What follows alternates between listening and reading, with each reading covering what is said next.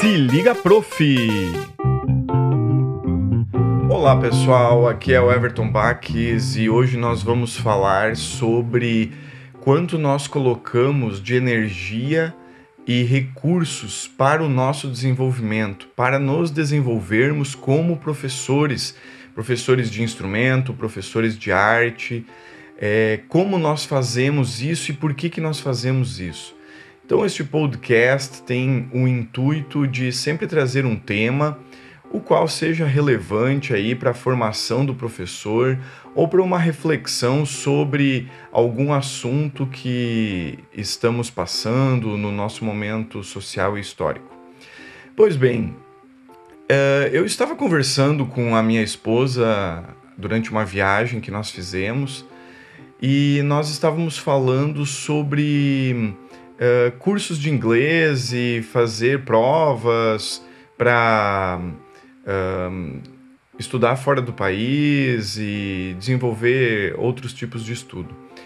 Uh, daí eu falei para ela, mencionei com ela, que olhando numa rede social, eu vi um anúncio de uma moça que vende cursos de inglês e me chamou muito a atenção quando ela falou assim: você me procura para conseguir material gratuito para passar no TOEFL, por exemplo, é, e não quer pagar por isso, mas quer o maior benefício. Calcule o benefício que passar num exame desses trará para a sua vida e o quanto você está empenhado para passar nesse exame, o quanto você quer colocar de recurso nisso. Isso me chamou muito a atenção, por quê? Porque muitas vezes eu percebo que os professores de instrumento e os professores de arte, é, mais os professores de instrumento, porque já tive contato com a escola regular e muitos professores de arte se empenham muito colocando recurso financeiro, fazendo pós-graduação, é, várias uh, pós-graduações é, ou cursos paralelos para o seu desenvolvimento e para a compreensão de melhores recursos didáticos. Mas os professores de instrumento eu vejo que não, não possuem essa preocupação. É óbvio que o professor de instrumento ele pauta uh, um maior desenvolvimento na sua habilidade uh, instrumental, na sua habilidade de tocar, no saber fazer. E isso é muito válido porque, sim, é uma das finalidades.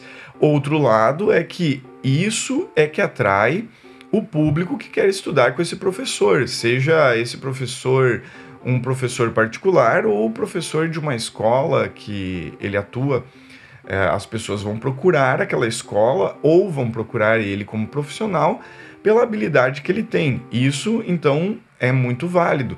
Porém, manter esses alunos e fazer com que esses alunos se desenvolvam com um potencial uh, maior não depende do saber fazer no instrumento, depende do saber fazer é, metodológico que esse professor vai ter, do desenvolvimento que ele teve na carreira dele na parte docente.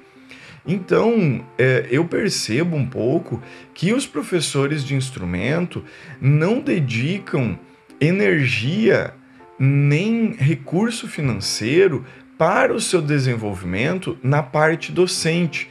E isso eu acredito que seja algo a ser pensado, a se fazer uma reflexão sobre isso.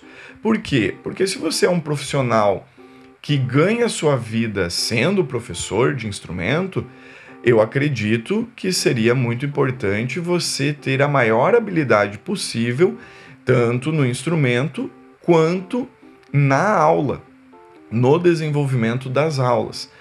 E isso vai fazer com que os seus alunos fiquem mais fiéis, você fideliza aqueles alunos por mais tempo, geralmente ao longo de quatro a seis anos um aluno vai acompanhar você.